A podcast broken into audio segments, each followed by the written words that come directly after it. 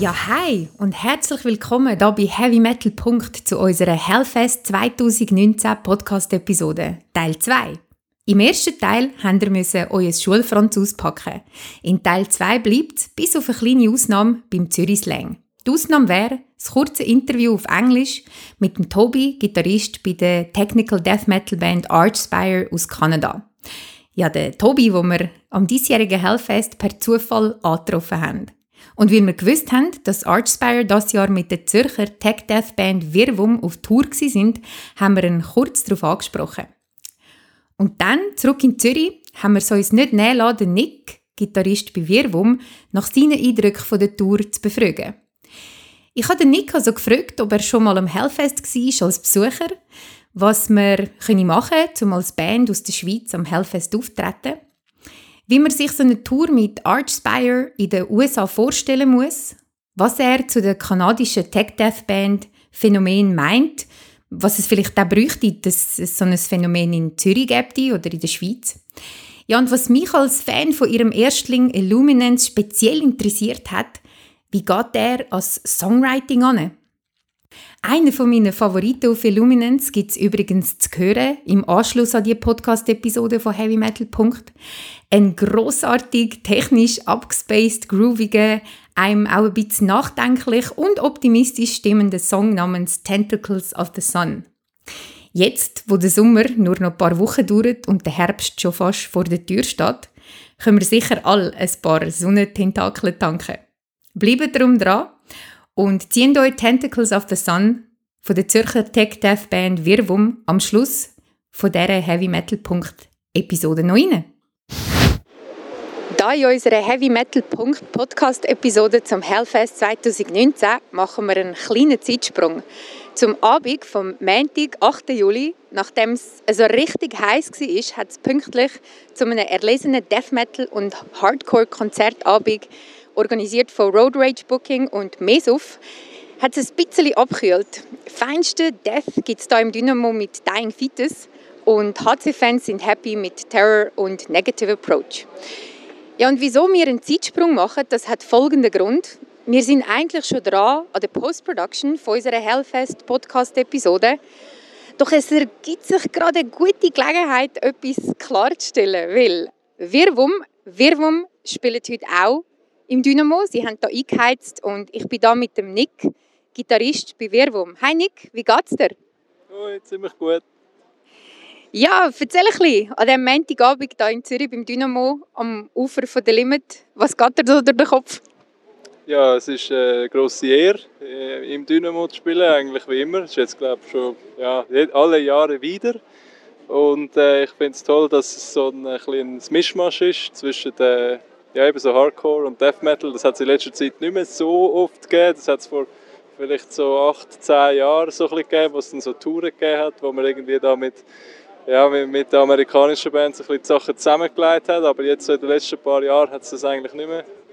Das, das, Publikum hat sich da eigentlich nicht mehr so gemischt. Darum finde ich es jetzt eigentlich super, dass wir da ja, mit Fetus zusammen können eigentlich so ein bisschen Death Metal vertreten.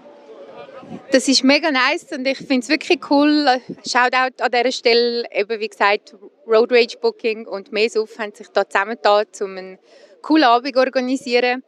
Und wenn wir schon bei Events sind, das ist wie gesagt unsere Hellfest-Episode. Nick, bist du schon mal am Hellfest gewesen? Ich war noch nie am Hellfest, gewesen, aber ich hoffe, wir spielen mal dort. zwinker, zwinker. Genau, zu dem kommen wir noch. Aber zuerst, das erste Mal, wie soll ich überhaupt fragen, ob du am Hellfest bist? Wer am Hellfest war, nämlich sind Dudes von Archspire. Ich habe coolerweise per Zufall den Tobi von Archspire getroffen am Hellfest und habe ihn gerade angehauen für ein kurzes Interview. So nice to meet you here, Toby, at Hellfest in France. How are you? I'm doing great. How are you? I'm fine, thank you. I'm looking forward to seeing you guys tomorrow. So, are you going to see some bands too, or are you just here to work? Uh, it's both work and pleasure. So, yeah, we're uh, we're all stoked to be here for the whole uh, the whole entire festival. So, yeah, playing and we're pretty pumped on, and yeah, we're just astounded to just be here in general. So, yeah, so fan and work at the same time. And uh, you went on tour with uh, Virbum, who are from Switzerland. And since, since we're uh, fansign from Switzerland, maybe you can give a quick words. How was it with Virbum on tour? Oh, those guys are really mean, and they're uh, yeah, they're not nice people. They're not nice people at all. Um, no, they they are great, sweetest dudes, uh, great band, and um, yeah, it was a lot of fun. It was a, it was a great tour. Um, all the bands were sick, and it was great to have them, you know, come to North America and, and tour with us. So we hope to do it again with them, maybe in Europe. Nice. Yep.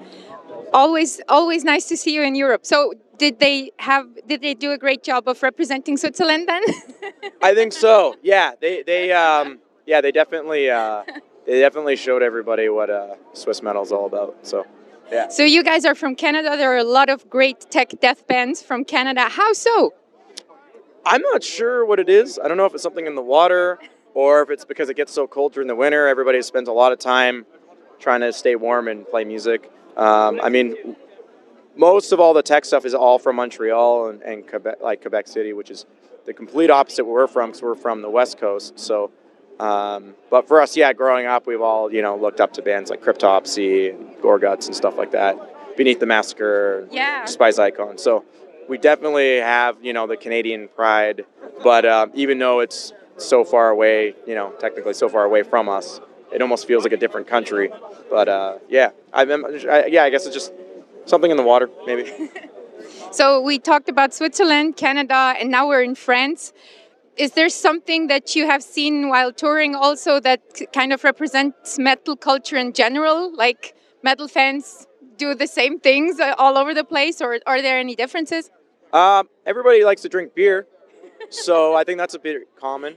Uh, I noticed that the culture here, everybody's a lot more almost laid back, even though like everybody can drink as much as they want, and no one really seems to get in a fight or act like an asshole or anything. Which in North America it happens. Like you got a lot of people in a in a in a big space, and everybody's drinking, and you know, for some reason, a lot of people just can't handle doing both. So you get a lot of you know fights and stupid stuff, and people just trying to be you know dicks. But here, it just seems like everybody just knows they can just drink and have a good time and and uh, enjoy themselves, even though there's so many people here, and there just doesn't seem to be any issues. So culturally, it's it's a lot more laid back. I, I feel. So Thank you very much, Toby. I hope you will enjoy the late backness here in Europe and have a safe trip home then. When, it, when are you flying back to Canada? we are flying back on the seventh. We have a show in Tel Aviv uh, in about a week from now, and then we have we're playing the UK Tech Fest as well. So yeah, we're pretty pumped to be here, and um, yeah, that's uh, that's about it. Stay tech, everyone. Staytech, ihr habt gehört, da mit Archspire vom Hellfest. Was meinst du, was fällt dir so als erstes ein? Was ist so ein dein Statement zu dem, was der Tobi von Archspire gesagt hat, zu, zu der Tour, die ihr zusammen gemacht habt in den USA? ist natürlich immer, äh, immer lustig, so Sachen zu hören. Nein. Sie sind ein bisschen witzbold, gell? Sie, ja, aber das tut, das tut allen gut. Also es gibt auch ganz andere Bands, die da irgendwie voll ihr Zeug durchziehen und, und äh, doch, wir haben jetzt schon einigermaßen mit paar Bands, mit größeren Bands tourt. Äh, da gibt es schon auch andere, ja, andere Verhaltensweisen, darum finde ich es äh, doch, das war eigentlich sehr, sehr lustig und sehr angenehm gewesen mit ihnen, äh, irgendwie einen Monat lang. Also du siehst halt jeden, jeden Abend die gleichen Gesichter. Es ist dann halt so ein bisschen, ja, ich, ja, es ist ein bisschen das Work-Environment eigentlich, das du jeden Abend hast. Und äh, wenn es halt so ein paar lustige Leute hat, das ist immer, das ist immer, äh, das ist immer witzig und, und wir haben es gut gehabt. Äh, es gibt, nein, es gibt vielleicht auch ein bisschen das Gegenteil, wenn, wenn, wenn es jemand schon so lange gemacht hat, dass er einfach äh, sich, dass es nur noch so verhaltet, dass nur noch alles lustig ist. Das ist dann so ein bisschen der schwierige Fall. Aber das ist bei ihnen definitiv nicht so. Also sie sind äh, voll auf dem Boden geblieben und sie machen ihr Ding. Sie sind, also, sie sind ultra krass äh, technisch. Ich würde das gar nicht wollen spielen müssen. Je, also jeden Abend. Was meinst du damit? ja, ich meine, es ist äh, so technisch, so, eine- also so krass und bewundernswert, dass, es- dass mir eigentlich manchmal schon fast leid tut, wenn man ihnen zuschauen muss, wenn sie spielen müssen, weil sie müssen das. Ihr Ziel ist natürlich, das immer zu performen, wie es auf dem Album ist. Und du hast irgendwie eine 16 Note auf 320 BPM. Äh, irgendwann ja, die macht das einfach, die macht das knallher gut und wir haben jetzt 26, 27 Konzerte mit ihnen gehabt. Äh, und es ist also jeden Abend wirklich super, super tight, super, super tight und das ist echt, echt krass. Ja. Das kann ich wirklich nur bestätigen. Ich habe sie am Hellfest gesehen und es, es sitzt, also es ist wirklich beeindruckend, was sie ankriegen und dann hat es eben neben dieser technisch einwandfreien Performance immer wieder so die Scherzkeks-Momente, wo man denkt, what the fuck. Was sie zum Beispiel gemacht haben, ist, sie haben uns dazu gebracht, mit den Fingern Clams zu machen. What the fuck is it with the clams? Kannst du uns das erklären? Das scheint so, als hätten die das auf unserer Tour erfunden. Respektive so nach, so nach einer Woche oder so ist er mit dem gekommen und dann hat er es jeden Abend gemacht. Wer? Ja, der, der, also der Oli, der Sänger, er ist der, der eigentlich die lustigen Ansagen und man muss eins wissen, also ein bisschen Background Knowledge, sie haben ja ein, ein System, sie hören ja sich selber auf den Ohren mhm. und was, was, du sonst nicht hörst. Also dort haben sie Metronom und ihre Instrumente, sodass sie einen Mix in den Ohren haben, während sie spielen. Aber was wir herausgefunden haben, ist, der Rest der Band hört den Sänger nicht. Und wenn er so witzelt und irgendwie sagt, äh, der Bassist sagt, äh, äh, ja, also irgendwie ein Mongo oder was auch immer. Und Seine Freundin steche auf abstruse sexuelle Praktiken. So Sachen hat er am Hellfest erzählt. Er, er bringt immer wieder ein die gleichen. Das ist ja, das ist ja lustig. Wenn man es 26 Mal sieht, ist es meistens immer noch lustig. Vor allem, wenn man dann eben denkt, dass der Jared wo, wo, also, oder, der, oder der Tobi, die immer drankommen, die, die wissen das gar nicht. Also die wissen meistens gar nicht, was er sagt. Die hören ihn gar nicht. Ja. Ah ja, was ich fast vergessen hätte, bevor wir weitermachen, haben wir nämlich noch ein Hühnchen zu rupfen. Und es gibt ein bisschen Berndeutsch zu hören. Ich habe vorher gelogen, als ich gesagt habe, es gibt nur Zürich-Slang. Es gibt auch ein bisschen Berndeutsch, nämlich von der Geraldine, wo mit mir einer Meinung ist bezüglich Panache und Zitromangel am Hellfest.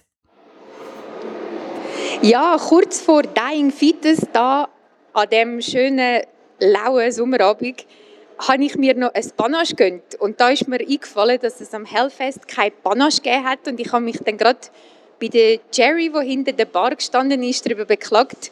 Jerry, was haltest du davon, dass es kein Panache gibt am Hellfest? Ich finde das scheiße, dass es dort kein Panache gibt. Weil es gibt ja gleich Leute, die gerne ein bisschen leichteres Bier haben wollen, ein bisschen süßeres. Und ich finde, das Panache ist einfach ein wichtiger Bestandteil von, einer Bar. Oder? Also ich finde ich find eben auch, das ist etwas von dem, was ich am ehesten vermisst habe am Hellfest. Und ich finde so ein bisschen zu dieser ganzen Schweizer Bierkultur gehört das irgendwie dazu, einfach so ein Spritzer Zitro drin. Das stimmt. Und es haben so viele Leute bei mir schon das Panache bestellt, das finde ich ist wichtig. Jetzt, wenn ich das so sehe, von dieser Seite, von, also von der Rückseite der Bar her, darum ein Minuspunkt fürs Hellfest. Genau. Minuspunkt für Hellfest und auf das nehme ich jetzt gerade einen Schluck von meinem Panache, den mir Geraldine vorher rausgegeben hat. Mmh. Danke vielmals, das hast du super gemacht. Du schaffst heute an der Bar da bei Dying Fetus und Terror und noch ein paar anderen Bands. Wie ist es soweit? Ja, ganz gemütlich. Es kommen immer mehr Leute. Es ist ja auch durstig. Also man hat das Gefühl, es läuft sehr gut. Und wie, wie, wie bist du dazu gekommen, da heute am Montag an der Bar zu arbeiten? Also da ist es schon beim Meso Festival geholfen, hinter der Bar und das ist so bei Meso Veranstaltungen gerne ein bisschen helfen habe ich befunden, könnte ich das eigentlich mal wieder machen. Und da ich heute sowieso zu Zürich arbeite und zu Zürich schlafe, und so habe ich das schön verbinden miteinander. Nice, danke vielmals, dass du da deinen Einsatz hast und uns mit Bier und eben Panache im Gegensatz zum Hellfest verköstigst. Geraldine, was sind so deine Lieblingsbands? Ah, ich kann mich nie festlegen, ich habe viel zu viele Bands, die ich gerne höre. Aber, aber so grob, grob im Bereich vom Power Metal und dem Folk Metal. Und was los ist gerade zur Zeit? Wir haben Sommer 2019. Was ist bei dir so in der Heavy Metal, Heavy Rotation? Ähm, aber nicht zu viel. Also im Moment bin ich gerade, also nicht am Power und Folk Metal, sondern am Mittelalter Metal hören. Und im Moment bin ich am Königs hören. Das ist eine Band aus der Schweiz, so eine Mittelalter Rockband aus der Schweiz. Ist das dein Sommerhit 2019? Ja, das ist so ein bisschen meine Sommerband 2019 jetzt, ja. Und wenn wir jetzt so bis, bis Ende Jahr so ein bisschen denken, auf was freust du dich noch 2019? Ja, was freue ich mich noch? Es gibt glaube ich noch ein paar coole Konzerte. Und auf jeden Fall freue ich mich wieder aufs so im Herbst. mehr so auf im Herbst. Das ist ja so ein bisschen unser lokales Zürcher Metal Festival. Hellfest, bist du schon mal gesehen? Aber noch nicht. Steht noch auf meiner, auf meiner Liste von Sachen, die ich machen will. Aber bis jetzt ist es noch nicht eingeplant. Vielleicht nächstes Jahr. Nächstes Jahr ist 15 Jahre Jubiläum und weißt schon, was du einpackst in dem Fall, wenn das Hellfest 2019 gehst? 2020, sorry. Ähm, ja, eine Flasche Zitro Haha, ihr habt es gehört. Nehmen wir eine Flasche Zitro mit, weil Zitro, das ist eben das Gemeine, oder? Wir haben dann gedacht, wir machen einfach den Trick, kaufen ein, ein Glas Zitro und sie haben aber nicht einmal Zitro gehabt. Und ohne Zitro kann man kein Panache machen. So, what the fuck, Hellfest, what the fuck? Was würdest du sonst mitnehmen an ein Festival, wenn du selber gehst, abgesehen von einer Flasche Zitro jetzt auf Frankreich? Was hast du in deinem Gepäck? Ja, also sicher Zelt und Schlafsack. Und ja, was habe ich aber? Ja, so ein Hast du Geheimtipps? Hast du etwas, wo du findest, hey shit, das hat mir schon hundertmal das Leben gerettet an einem Festival? Ja, scheisse Papierrollen halt. Die vor allem. Scheisse Papierrollen und Zitro. ja, genau, das ist der Spirit von einem Festival. Geraldine, danke vielmals und noch ganz einen schönen Sommer 2019. Ich danke dir und merci gleichfalls. Wer euch folgt auf Instagram, hat gesehen, dass ihr ein paar lustige Schnappschüsse postet habt während eurer Tour. Tech Trail Tour ist das ja gewesen. Was ist so dein Lieblingsschnappschuss? Fällt dir gerade ein Foto ein, wo du findest, so, fuck yeah, das kommt so in mein Familienalbum? Es gibt natürlich auf jeder Tour so kleine, lustige Erlebnisse. Ähm, es ist meistens so, dass man in dem Moment, wenn es passiert ist, ist scheiße und es macht einem kaputt. Aber dann, wenn man äh, heimkommt, dann haben wir etwas zu erzählen. Äh, ein Foto davon äh, wüsste ich jetzt nicht. Ich glaube, auf unserem Instagram ist eher so ein bisschen, so ein artsy, würde ich jetzt mal sagen. Also wir, haben eigentlich, wir, wir sind nicht so die Unterhalter, oder wir haben es noch nie versucht zu sein, sagen wir so. Vielleicht gibt es schon ab und zu mal etwas Witziges. Äh, aber wir schauen eigentlich schon dann eher so ein bisschen auf die Ästhetik und nicht so auf, auf den Witz. So. Äh, ja, ich, darum wüsste ich jetzt eigentlich gar nicht. Wir posten, glaube ich, sehr viel so Live-Bilder oder äh, ja, was sonst noch? Halt, ja, eine Tour, aber, aber so richtig so lustige Sachen haben wir noch nie gepostet. in dem Fall haben Ah, okay. Oder wo, wo ist das? Äh, wer hat, hat das in dem Fall Artspire gepostet? Das Foto von euch ich sage jetzt mal, haarfreie Bandmitglieder von Archspire. Und ja, äh, das habe ich gepostet, ja. Ah, das, das ja, das ist auf meinem Instagram. Ja, wir hatten so Team Bald. Gehabt, genau. Weil der, der Oli hat sich eben immer so die Egg, nennt sich ja immer die Egg. Und jetzt hat er halt irgendwie fünf andere Eggs auf der Tour und das haben wir, so, ja, das haben wir am Schluss noch ein Foto gemacht. Ja. Habt ihr den Anteil der Leute mit Glatze ein bisschen erhöht? Definitiv, ja, definitiv. Aber da gibt es ganz lustige, die, also er und so ich, wir sind glaube ich so ein bisschen die gepflegtesten. Also wir schauen so alle drei, vier Tage, dass es wieder gut aussieht. Und dann gibt es andere, nach zwei Wochen haben sie so einen Kranz. ja. ja, du bist am Start an der Gitarrenbewerbung und der Tobi, den wir vorher gehört haben, Ebenfalls habt ihr euch ein austauscht über das Gitarrespielen, Komponieren. Wie ist das so, wenn man sozusagen jemanden, der auf so einem hohen Niveau auch spielt, am Start hat? Hast du dich da irgendwie mal so ein bisschen und gefunden, hey, was haltest du von diesem Riff? Äh, es ist eigentlich ganz wieder Erwartungen, wenn man eigentlich bedenkt, dass also bis jetzt auf jeder Tour, wo wir waren, müssen wir eigentlich immer feststellen, wie an für sich Klima, oder es ist einfach sehr unmusikalisch.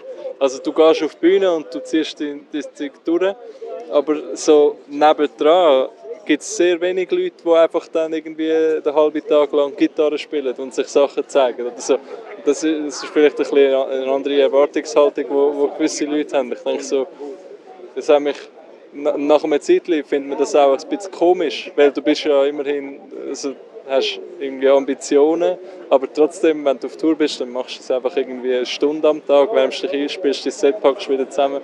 Und äh, logisch haben wir uns ein bisschen austauscht über äh, ja, sagen wir Endorsements oder äh, was, schon, was wir schon für Gitarre gespielt haben, was wir gut finden und so, aber das, das ist dann eigentlich recht oberflächlich. Also, aber ich denke schlussendlich, äh, schlussendlich haben wir auch einen gewissen. Also, wir wissen alle, dass die so gut sind, die könnten eigentlich unsere Lehrer sein. Oder, oder, also, so rein vom Theorie und vom, vom Wissen her.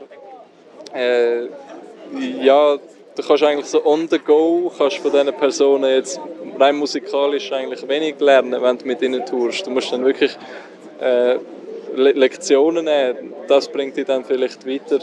Und es macht, also es ist auch sehr also vor allem im Metal-Bereich, es gibt ja nicht irgendwie klassische Metal-Gitarrenlehrer und das ist eigentlich mega üblich, dass dann die Leute bei, anderen, also bei Leuten von anderen Bands Lektionen nehmen, die einfach mega gut sind. Es gibt, es gibt ein paar Beispiele, so der, der ja, von den Black Dahlia Leuten, die, die geben alle Gitarrenlektionen auch noch oder ich habe früher bei All Shall Parish mal Lektionen genommen, beim einen, der jetzt nicht mehr also die Band gibt es ja gar nicht mehr, aber äh, ja, das ist schon so, durch das kommen wir so ein bisschen rein, aber wiederum ist dann ab einem gewissen Punkt so, fokussiert man sich eher eigentlich darauf, zu kreativ sein und nicht mehr so noch mehr zu frickeln. Also irgendwann geht es dann darum, so viel aufs Papier oder auf die CD zu bringen wie möglich oder so viel Material zu machen, das du immer wieder kannst besser machen kannst, damit du eigentlich, du, kannst, du bist nur ein guter Gitarrist, oder du wirst nur angesehen als guter Gitarrist, wenn du irgendwie, wenn die Leute dich hören können. Ja. Und wenn du nicht, es gibt mega viele so Instagram-Gitarristen, die mega krass shredden können, aber wenn sie das Instagram nicht mehr hätten, das würde sie niemand kennen. Das ist schon ein bisschen, so, so im neuen Zeitalter ist das ein bisschen so, ist ein, bisschen ein Ding geworden. Aber äh, zurück zum, zum Tobi, wir haben schon ein bisschen, schon ein bisschen geredet und so, aber es ist halt, ja, wenn du mal mit irgendwie 20 verschiedenen Bands zusammen tourt hast, dann ist das immer ein bisschen das, Gleiche. So, ja. Aber die kreativen Einfälle muss man halt doch am Schluss selber haben, oder? Ja, definitiv. Ja. Du musst ja selber können. Also, was, sehr, also was ich auch Leuten auf dem Weg mitgeben kann, ohne etwas kopieren zu wollen oder so. Aber es ist manchmal mega es, es, hilft manchmal mega, wenn man einfach sich äh, etwas denkt, also etwas denkt, was einem gefällt, irgendein Lied von einer Band, und dann wie versucht, das irgendwie neu zu interpretieren. Sagen wir, anstatt mit einem dissonanten äh, Gefühl, mit einem schönen Gefühl, aber irgendwie genau der gleiche Beat, und dann kommst du eigentlich schon etwas, auf etwas, wo vielleicht irgendwie ja, original tönt. Also wenn du Glück hast. es gibt schon so viel. Also falls du mal äh, Ambitionen hättest, um selber Gitarrenlehrer zu werden, das ist schon mal so ein eine erste Einstiegslektion, in dem Fall, wo du den Leuten mit auf den Weg geben so Nachwuchsbands, Leute, die sich dafür interessieren, selber Gitarre zu spielen. Wäre das so dein Tipp? Sozusagen eigene kreative Interpretationen, so ein bisschen coveren von, von Liedern, die man mag? Ja, zuerst sicher mal so five years Groundworks, also so ein bisschen wissen, wie man ja, also die Rechthand, wie man pickt und so, wie man das Metal-Zeugs kann spielen. Und irgendwann, wenn man es verinnerlicht hat, dann geht es dann eigentlich wirklich nur noch darum, du, du kannst das Rad nicht mehr neu erfinden. Du kannst, um, du kannst x tausend Techniken lernen, die dir nichts bringen, wenn du, wenn du sie nicht auf, wenn du sie nicht wenn du nicht kannst Songs schreiben kannst, die irgendwie die zusammen, vor allem im Metal, wo die Leute eigentlich Songs wollen und nicht äh, also weißt mit, mit Refrain, mit, äh, mit Strophen, also so, schon, schon ein bisschen poppig halt, das, wo, wo man dann auch ja, irgendwie ein einen Wiedererkennungswert hat. Und das, ja, ja. Das kann ich jemandem auf den Weg mitgeben, ja. Aber äh, ich will jetzt nicht sagen, dass wir da mega weit sind, wir haben ein Album. äh, Ihr habt ein Album draussen, Illuminance, und das ist fucking awesome. Jeder, der es noch nicht gelost hat, bitte hört rein. Es ist wirklich wirklich atmosphärisch geile Technical Death Metal kann ich wärmstens empfehlen. Und gehen wir jetzt zurück zum Hellfest. Wirbum am Hellfest, so ein bisschen von wegen Technical Death Metal aus Zürich, Dego representen, wäre das was? Ja, das wäre natürlich super, super mäßig, aber äh, äh, ja, ich möchte mich da nicht beklagen, aber es ist einfach äh, du musst äh, gewisse Leute haben, die, dich in gewisse Positionen hieven Also so ist einfach die Welt, so ist einfach die Industrie. Die Industrie. Du kannst nicht äh, erwarten, also kannst nicht erwarten, dass du dort gebucht wirst, nur weil du, du brauchst einen Booking-Agent, du brauchst einen, äh, ich weiß auch nicht, einfach irgendwelche Bezugspersonen dort, die du kennst, wo du vielleicht auch über Jahre hinweg die, die Beziehung kannst pflegen Wir haben Artspire, wir sind auf die Tour gekommen, zum Beispiel, wenn wir sie eigentlich kennt haben, einfach über das Internet seit etwa fünf Jahren oder so. Und, und, und dann auch, wo, damals, als das Zeug rausgekommen ist, haben, unser Zeug rausgekommen ist, haben wir alles allen geschickt, die wir kennen. Und, und das, muss, das musst halt networken. Und niemand will dich. Du musst, du musst es wie so ein bisschen erarbeiten. Und muss ich sagen, so in Europa sieht es im Moment ein bisschen so aus, als ist jetzt Wirbum speziell eigentlich ein bisschen weniger weit als, als in, in den USA. Wenn man so Zahlen anschaut, haben wir eigentlich in den USA ja, laufen wir einfach viel besser. So, mehr, mehr Plays, mehr Fans, mehr alles. Und ja. dann ist es ein bisschen ernüchternd, wenn man da sieht, eben so Hellfest, ja, wäre wär mega schön, wäre sicher cool, aber realistisch bleiben. Ja. also du bist so nett vorher und hast gesagt, du wolltest dich nicht beklagen. Ich bin nicht so nett und ich beklage mich. Ich habe neue Scheiß aus den USA bestellen. Also ich habe damals CD und Album ähm, Merch, irgendwie T-Shirt, Patch, was weiß ich, habe ich aus den USA irgendwie bestellt und es ist schneller und effizienter und überhaupt gewesen, als wenn ich es irgendwie da besorgt hätte. Und das finde ich dann doch ein relatives Armutszeugnis auch in Sachen Status, wo Metal hat in der Schweiz. Zum Beispiel auch Bands, wo jetzt irgendwie plötzlich ja, ich sage es jetzt noch ein bisschen böser, jeder, der das Gefühl hat, ah, Zealand Ardor sind doch der Shit, oder? Damals, als sie frisch rausgekommen sind, hat man eher in den USA über sie berichtet und wir haben auch über amerikanische Metal-Fansigns von ihnen erfahren. Wie siehst du das in Sachen Berichterstattung und, und eben so ein bisschen das Repräsentieren von Metal und Metal-Kultur in der Schweiz jetzt speziell, also Europa hin und her, bleiben wir jetzt lokal. Wie ist es als Technical Death Metal Band in Zürich? Ja, dort muss man eigentlich realistisch sein. Also, das, also ich finde Silent Art eine super Band, super was sie machen. Das ist wirklich originell und, und die haben die haben das Fußstück hinter da, also die, können, die, die sind Weltklasse. Äh, was man einfach muss sehen ist, du wirst nicht einfach so von einem Rolling Stone äh, Journalist entdeckt. Da gibt es Presseleute, die für dich arbeiten und wo, die, wo, wo hunderte von, von Requests rausschicken an irgendwelche Scenes, ey, wenn dir das, wenn dir das Thema coveren, wenn dir einen Artikel schreiben über das. Und dann, wenn es dann eine Rückfrage gibt, und dann haben sie wahrscheinlich, ja, das ist wahrscheinlich, hat sich jemand dafür interessiert und denkt, ja, dann mache ich jetzt einen Artikel darüber. Aber was da passiert ist, ein Journalist geht, geht im Normalfall nicht proaktiv äh, auf die Suche nach, also es sei denn, es ist jetzt eben genau so ein Tech-Dev äh, Mega-Fan, der halt immer wieder neue Bands sucht. Aber ja. Das ist dann halt auch mega, wenn das passieren würde, dann ist es auch mega ein kleiner Rahmen. Oder der ist ja dann nicht äh, Rolling Stone oder so. Und da hat halt Seal Order aus, also wirklich von Anfang an aus Grosse losgezogen, weil die, ich, ich habe mal Kontakt gehabt mit, mit dieser PR-Frau, die sie haben und äh, die macht wirklich auch einen Hammerjob äh, für die. Also muss man auch sehen, das, läuft, das sind halt Sachen, die im Hintergrund laufen. Das sind Sachen, die die Leute nicht wissen, warum die Band in 20 Minuten kommt. Äh, ich sage es mal so, wenn jeder so, ein, so, so eine Person im Hintergrund oder mehrere von diesen Personen im Hintergrund hat, dann wirst du viel mehr, äh, viel mehr lesen über, über Metal auch in, in den Mainstream-Medien. Und äh, das ist, das ist recht lustig, weil auf der einen Seite gibt es Bands wie irgendwie In Flames, die das Hallenstadion ausverkaufen und du liest nichts. Du liest einfach ja. nichts darüber. Genau. Und das ist doch einfach irgendwie, ja, da muss man sich doch einfach fragen, ja. das, das kann ja nicht sein. Irgendwie, ja. und, und, das ist einfach genau aus dem Grund, weil, weil die haben irgendwie vielleicht in der Schweiz, also mit, mit dem Hintergrund, dass sie es gar nicht mehr nötig haben, weil ja eh 10'000 Leute an ihr Konzert kommen. Aber die haben dort keine Medienschaffende, oder so sieht es oder wenig, oder so sieht es auf jeden Fall aus. Oder? ja, das, das ist halt so ein bisschen, das ist so ein bisschen der Background von dem. Und, oder, siehst du auch äh, genau, zum Beispiel Bölzer, die haben auch ein mega Network hinten dran von, von ihrem Label, von ihrem, äh, wie heißt es, Ironbone, ich glaube, sind Das ist, ein, das ist mega äh, in der Black Metal Szene verankert. Das heißt, die, ja, die, die, die haben einen Push durch das, also einfach medial. Und, und das ist eigentlich das Beste, was einer Band kann passieren, egal. Äh, ja, e-, egal in welchem Genre sie sind, das ist eigentlich das, was du brauchst, wenn du möchtest kommerziell irgendwo ankommen. Und ja.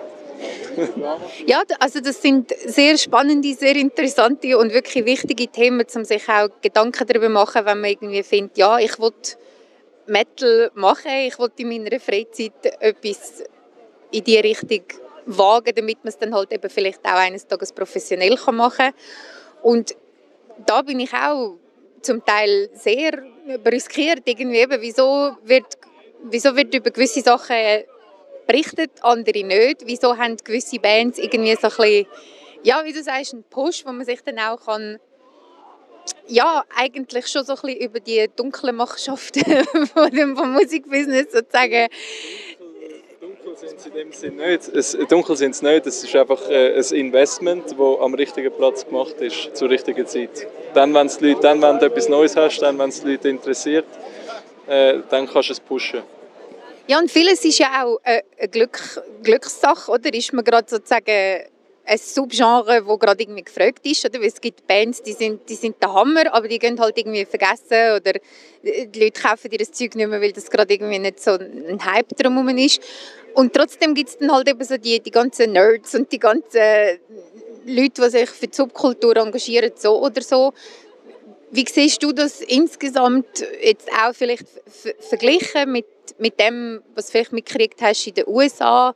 So ein bisschen der Vergleich USA-Europa, wo ja der Tobi vorher auch gemacht hat mit dem mit der Bierkultur oder der Saufkultur, dass die Leute eigentlich so ein bisschen, ja, sich dort eher gehen und den Alkohol sozusagen nicht im Griff haben. Oder? Ich meine, in der, in der Metal-Kultur allgemein ist das ja so ein bisschen ein bunter Mix aus Leuten, die einfach so pure Eskapismus betreiben. Sie kommen da Konzert, besaufen sich und gehen wieder heim. Und dann gibt es eben Leute, die sonst irgendwie involviert sind. Ja, wir machen jetzt auch zum Beispiel den Podcast, oder? Das ist eigentlich dann halt auch so etwas, wo man das Gefühl hat, gibt es einfach so ein bisschen jenste Leute mit jensten Backgrounds, die jenste Sachen machen. Und darum ist die Metal-Szene auch so ein, bisschen ein bunter Mix. Wie, wie hast du das erlebt? Was ist so deine Perspektive auf das? Ich denke, das ist eigentlich weltweit. Das kann man nicht, äh, nicht gut nach Kontinent oder so vergeneralisieren. Also das, ich, es kommt vielleicht so ein bisschen auch noch auf, auf also dass, dass, die Leute aus allen Gesellschaftsschichten, von allen Berufen, dass es äh, Leute haben, die gerade vom, vom Büro nachher kommen, aber auch Leute haben, die irgendwie nicht arbeitslos sind. Oder, das, hast, das hast du überall und das ist, auch, das ist auch super, dass du Leute mit der Musik im emotionalen Bereich auch kannst, kannst erreichen Das ist eigentlich überall ziemlich gleich.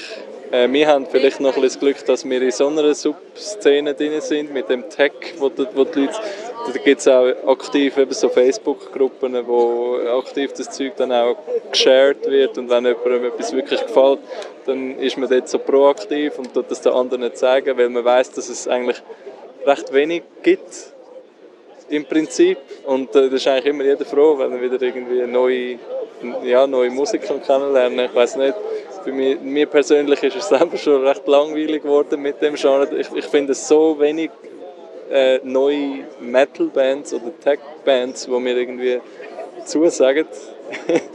das ist echt lustig, aber eben zurück zum, zum, ja, zum, zu den Gesellschaftsschichten, die sich im Metal aufhalten, das, das, das spricht eigentlich nur dafür und, und ich finde es auch das Wichtigste muss man eigentlich sehen, ist, dass es auch Leute gibt, die bereit sind, Geld dafür äh, auszugeben, äh, wo Band-Packages kaufen, die mehrere tausend Franken oder sogar 10.000 Franken pro Abend kosten, äh, die das Risiko auf sich nehmen, dass äh, sie vielleicht Geld verlieren können, wenn zu wenig Leute kommen an, ihre Konzerte. Und äh, da muss ich auch das Lob aussprechen an, an Mesuf oder an Road Rage. Ui. äh, wo das jetzt erst seit Jahren machen und, und das braucht es einfach. Wenn es das nicht würde geben, dann hätten wir hätten wir keine, keine Ami-Bands mehr da, die spielen. Und, ja, das, ja. ja, jetzt gehen wir in den Sommer rein, so richtig. Es ist Anfang Juli. Auf was blickst du in Sachen Werbung jetzt für die kommenden Monate, vielleicht noch bis Ende Jahr? Ja, wir haben jetzt noch ein paar, ich glaube noch zwei Festivalauftritte, einmal in Slowakei und dann noch Greniche in, in der Schweiz. Und dann wird es wahrscheinlich mal ruhig. Und also eigentlich schon seit etwa einem Jahr dran, wieder neue Sachen zu schreiben. Äh, ist natürlich, die Ansprüche sind natürlich hoch. Also die Ansprüche an uns selber vor allem. Ich meine, was andere erwarten, ist, eigentlich, ist uns eigentlich nicht so wichtig. Also probieren einfach das Produkt anders zu machen, wie das, was wir bis jetzt haben. Irgendwie Nuancen verbessern und auch ja, neue Einflüsse. Meine, es sind irgendwie vier Jahre vergangen, äh, wo, wo wir wieder neue Sachen anfangen haben zu hören. Und das ist eigentlich ein wichtiger Teil, schauen, dass wir nicht zweimal einfach das Gleiche noch machen. Ja, und dann wird es dann, ich denke mal, nächstes Jahr werden wir dann das wenn es smooth läuft, ich meine, wir arbeiten nebendran, auch alle noch, also vor allem ich schreibe eigentlich, also ich mache die meiste Komposition und das lässt sich manchmal gut vereinbaren, aber manchmal lässt sich es auch nicht so gut vereinbaren, wenn halt schon, ja, ich arbeite in einem Büro und wenn du den ganzen Tag schon geschafft hast, dann willst du am Schluss am Abend halt nicht nochmal heimkommen und nochmal am Computer sitzen.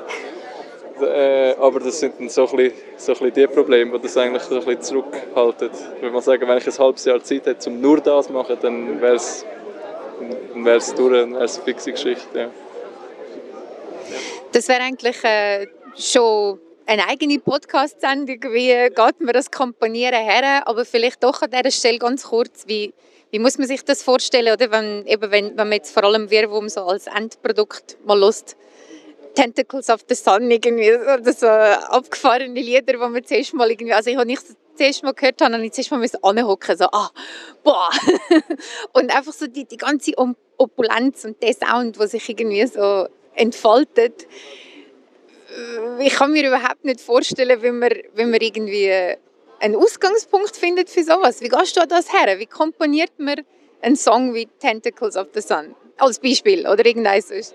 Mm, du sitzt an mit irgendeinem Notationsprogramm oder auch mit einem äh, Recording-Programm und du versuchst einfach so lange wie möglich irgendetwas, irgendwelche Noten aneinander zu reihen die irgendwie fresh tönen.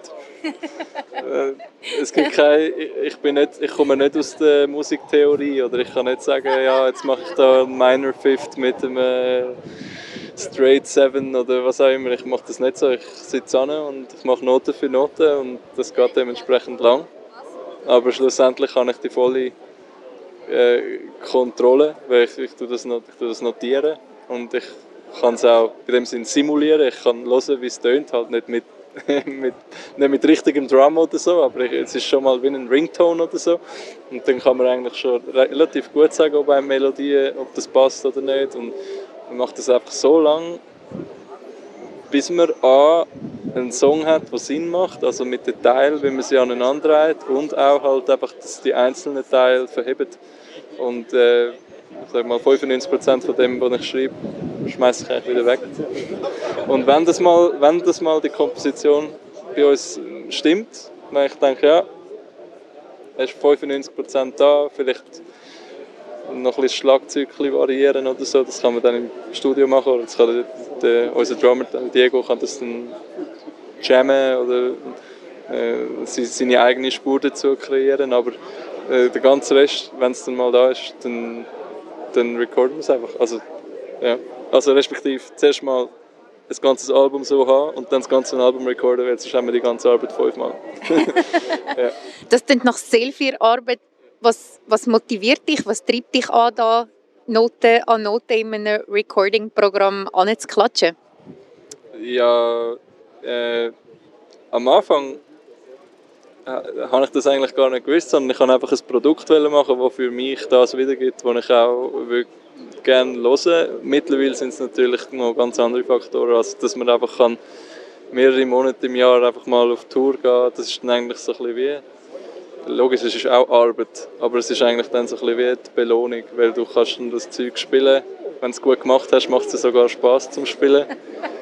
Und und ja, kannst, also so ist es bei uns jetzt gewesen. Wir haben jetzt irgendwie mit dem Album fünf oder sechs Touren gemacht und das ist eigentlich so ein wieder Reward. Wenn ich jetzt so zurückdenke, ich habe irgendwie ein Jahr lang in meinem Zimmer verbracht oder so für das. und so lange geht es halt einfach. Und vielleicht kannst du es mit dem nächsten Mal auf ein neues Niveau hieven und dann vielleicht nochmal auf ein neues Niveau. Vielleicht interessiert es mehr Leute, vielleicht auch nicht. aber ja, es gibt wieder viele Komponenten, die dazu zählen, aber so ist es. Und wie bist du überhaupt dazu gekommen, dass du irgendwie mal angeguckt bist und gefunden hast, hey, fuck yeah, ich schmeiß mich jetzt an eine Gitarre her? Äh, keine Ahnung. Jetzt werden wir autobiografisch. äh, ja, ich habe eigentlich schon immer, also ich habe schon immer Bands gehabt und wir haben immer schon so ein bisschen Programme übernommen. Also Guitar Pro ist zum Beispiel eins.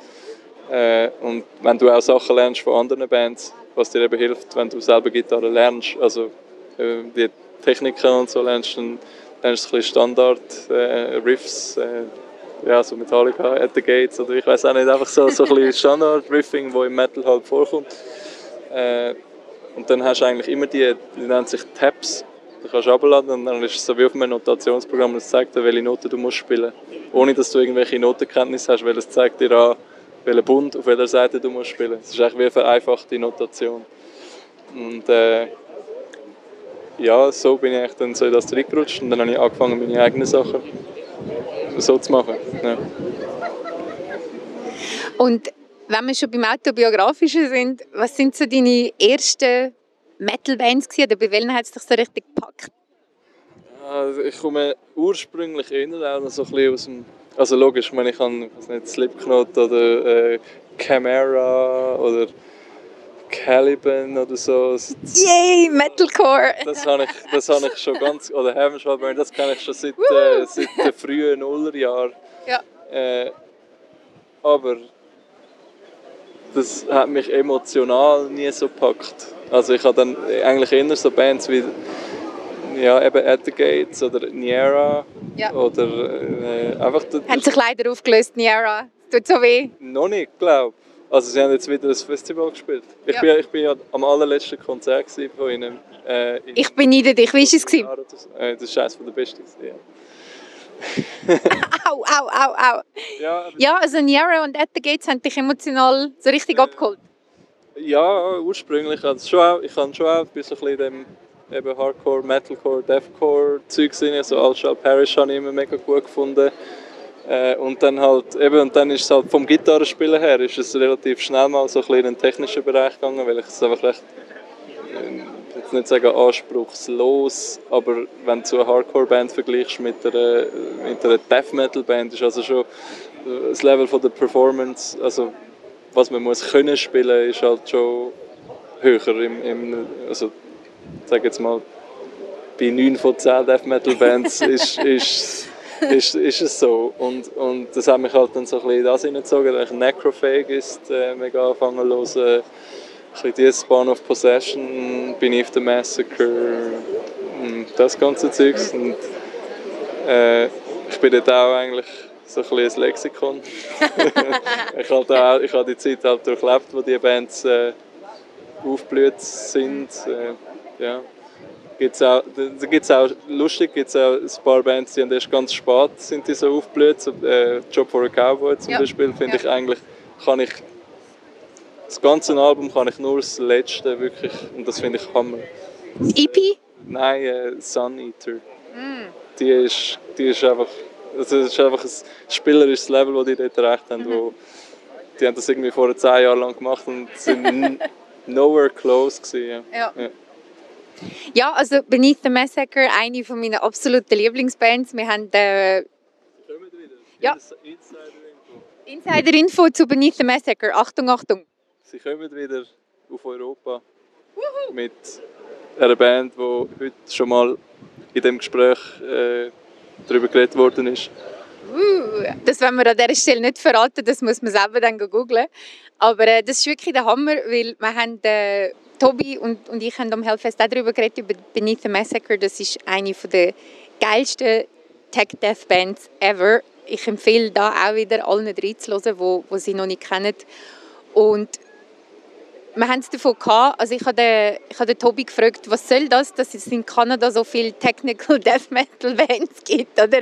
Spiced Icon und der ganze, einfach so, what, what is this? Was sind das für Songs? Was sind das für Strukturen? Oder wenn ich Benita Massacre zum ersten Mal live gesehen habe, ich, irgendwie, ich mich glaube nie mehr davor erholt. Das ist mir sowas verblieben. Und ich frage mich halt schon, oder wie kommt das, dass es irgendwie so wie Cluster gibt von, von eben, ist das irgendwie Know-how, das austauscht wird? Oder wie würdest du das einstufen, jetzt vielleicht auch mit dem, du als wandelndes ähm, Deathcore-Lexikon, wie du dich ja vorher abgerissen hast und, und Technical Death Metal, wie würdest du das einstufen? Oder, wieso, wie, oder was müsste man machen, genau, ich frage so, was müsste man machen, damit man da in Zürich sozusagen um Wirm um Wirrwum herum auch irgendwie so, so ganz viele kleine Technical Death Metal Pilzbands irgendwie aus dem Boden schiessen? Ja, gut, ich bin sicher, es gibt einige Leute, die da in, in Zürich so Sound äh, machen, aber es kommt dann halt auch auf die Konstellation drauf an. Findest du die Leute, die, ich meine, es gibt vor allem, man, man will es kaum glauben, aber Sänger ist sehr schwierig zu finden. Hm. Also Vocals im Death Metal ist ein Problem? Äh, ja, ich würde sagen, es gibt sehr wenige Leute, die sich ernsthaft damit auseinandersetzen. Also, wo, weil wirklich, wenn du. Äh, ich meine, logisch, nach einer Zeit wird es langweilig, aber, aber äh, wenn du wirklich so einen Growler willst, der wirklich verhebt, das muss jemand mehrere Jahre lang geübt haben. Und, und die sind dann meistens schon in Bands, die Leute, die das können. Und ähm, ja, eben die, einfach die richtigen Musiker zu finden, ist halt eigentlich das Schwierigste. Wobei, auch mit der heutigen Technologie kannst du ja eigentlich auch sehr viel einfach selber machen. Du musst einfach Gitarre spielen können. Und dann kannst du eigentlich kannst Schlagzeug programmieren und kannst eben etwas nach weiß nicht, Amerika schicken und von, dem, von einem Sänger irgendetwas dort aufnehmen lassen. Also das ist eigentlich mit, also logisch, äh, das Komponieren und das, das, um das kommst du nicht herum. Aber ich denke, die technischen Möglichkeiten die sind einfach viel besser heute als vielleicht noch vor 15 Jahren oder so. Und du findest eigentlich, ich glaube, der größte Fehler, oder warum es eben nicht so ist, dass es so, dass es so eine Szene gibt, ist einfach, weil, weil die Leute die Möglichkeiten da nicht wahrnehmen. Mhm. Also wenn jemand wirklich voll down wäre und motiviert wäre, um ein Produkt zu schaffen, mhm. dann könnte er eigentlich, äh, ja, dann musst du nur in so eine Gruppe gehen, wo, so auf Facebook, wo, wo, wo so Sound abgerissen wird und dann findet er die richtigen Leute, die das machen wollen und dann musst du Zeug umeinander schicken und, und also, also oder, zum Aufnehmen zusammen und das kannst du dann so kollaborieren eigentlich. Mhm. Ähm, warum jetzt genau in Kanada, also vor allem Quebec, Montreal so ein Hotspot ist, äh, vielleicht scheint es auch einfach nur so. Weil ich meine, das, das, ist ja, das ist ein riesiges Gebiet. Also es ist ein Gebiet wie, ich weiß auch nicht. also, Unvorstellbar. Ja, eigentlich. Es ist, darum finde ich es eigentlich äh, eben, und, äh, und, du kennst eigentlich auch dann nur die, die es eben wirklich geschafft haben, so ein uniques Produkt zu machen. Es gibt auch hunderte oder Dutzende andere, die, die genau das machen, aber die, können, ja, die haben es vielleicht wie nicht ganz...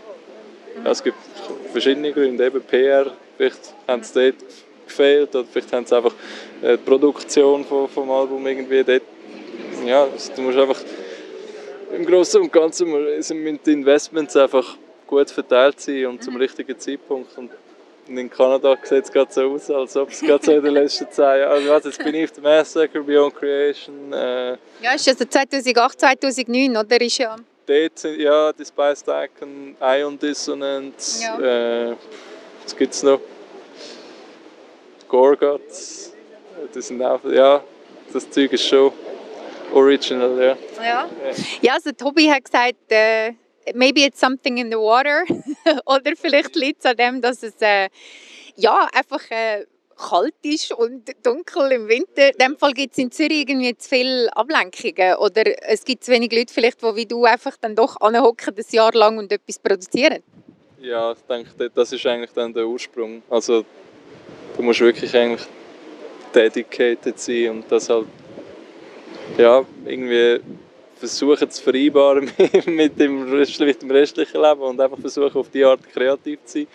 Äh, du darfst auch nie zu hohe Erwartungen haben. Also ich hätte niemals gedacht, dass wir irgendwie da nachher können irgendwie auf sechs Touren gehen oder so.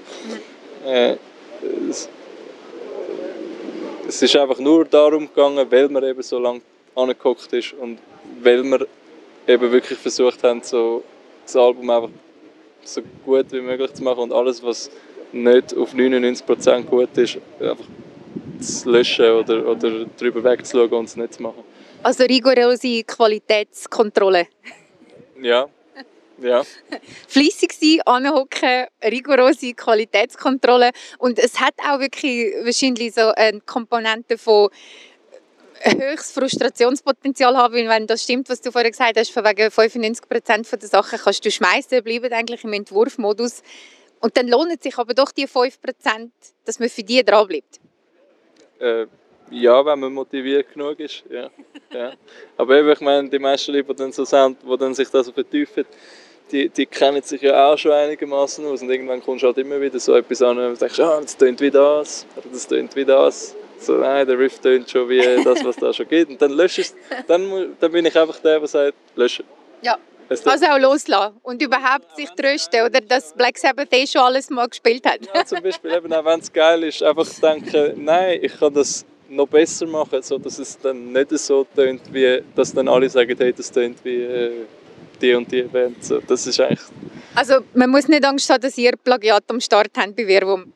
Nein, aber wie gesagt, es gibt einfach zum Teil äh, Songs, die musst, musst denken, ich nehme jetzt den Song, der mir mega gefällt und ich, äh, ich mache wie etwas, also von einer anderen Band und ich mache wie etwas äh, Neues damit. Oder ich versuche den wie so neu zu vertonen, so dass er irgendwie mit einem anderen Vibe kommt. Also ja, blöd gesagt, Dur statt Moll oder äh, einfach so. Dann, dann merken es die Leute dann fast auch nicht mehr. Also nur die, die wirklich dann mega, mega, mega eingefleischt sind. Ja. Aber das Rad neu erfinden kannst du halt sowieso nicht. Also irgendwelche Kompromisse musst du immer so eingehen. Ja. Nick, danke vielmals, dass du da Stellung genommen hast zu dem kleinen Statement von Tobi von Archspire. Danke vielmals, dass du dabei bist bei unserer Heavy Metal Punkt Special Episode vom Hellfest. Was willst du den Heavy Metal.ch und Heavy Metal Leute noch mit auf den Weg geben? Ich möchte mich natürlich ganz herzlich bedanken, für das, dass äh, die Leute irgendwie doch scheinen, da unsere Konzerte zu kommen, wenn wir dann wieder mal haben. Wir spielen ja nicht so oft in der Schweiz und ich möchte mich auch bei dir bedanken, dass du den Podcast machst. Ich finde es nämlich cool. Sehr gerne. Äh, ich finde so, ich höre ab und zu so ein bisschen die größeren Podcasts, so der vom äh, Jamie Chester höre ich manchmal. Ja, der ist geil. Einfach so während dem Arbeiten oder auch der vom, äh, vom X-Men, der vom Doc Coyle, der, der mal bei God Forbid gespielt hat, auch ein lustiger Podcast. Äh, den kenne ich nicht, musst du mir mal den Link schicken. Muss mal hören, er hat noch lustige Leute. Aber äh, ja, ich, ich finde, das belebt und ich bin froh, dass ich dabei sein konnte. Danke vielmals und noch einen wunderschönen Sommer 2019 und wir hoffen natürlich, dass wir am Hellfest 2020 oder 2021 dabei sind. Wie geil wäre das denn? Wirwum, wo Zürcher Technical Death Metal represented am Hellfest. Danke vielmals, Nick.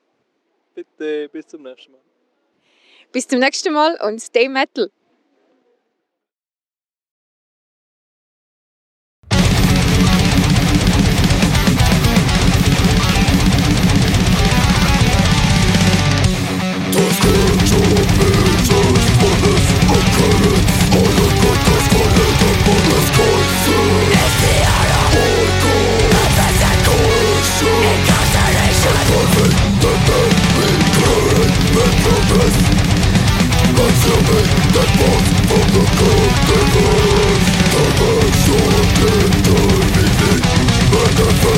Just make a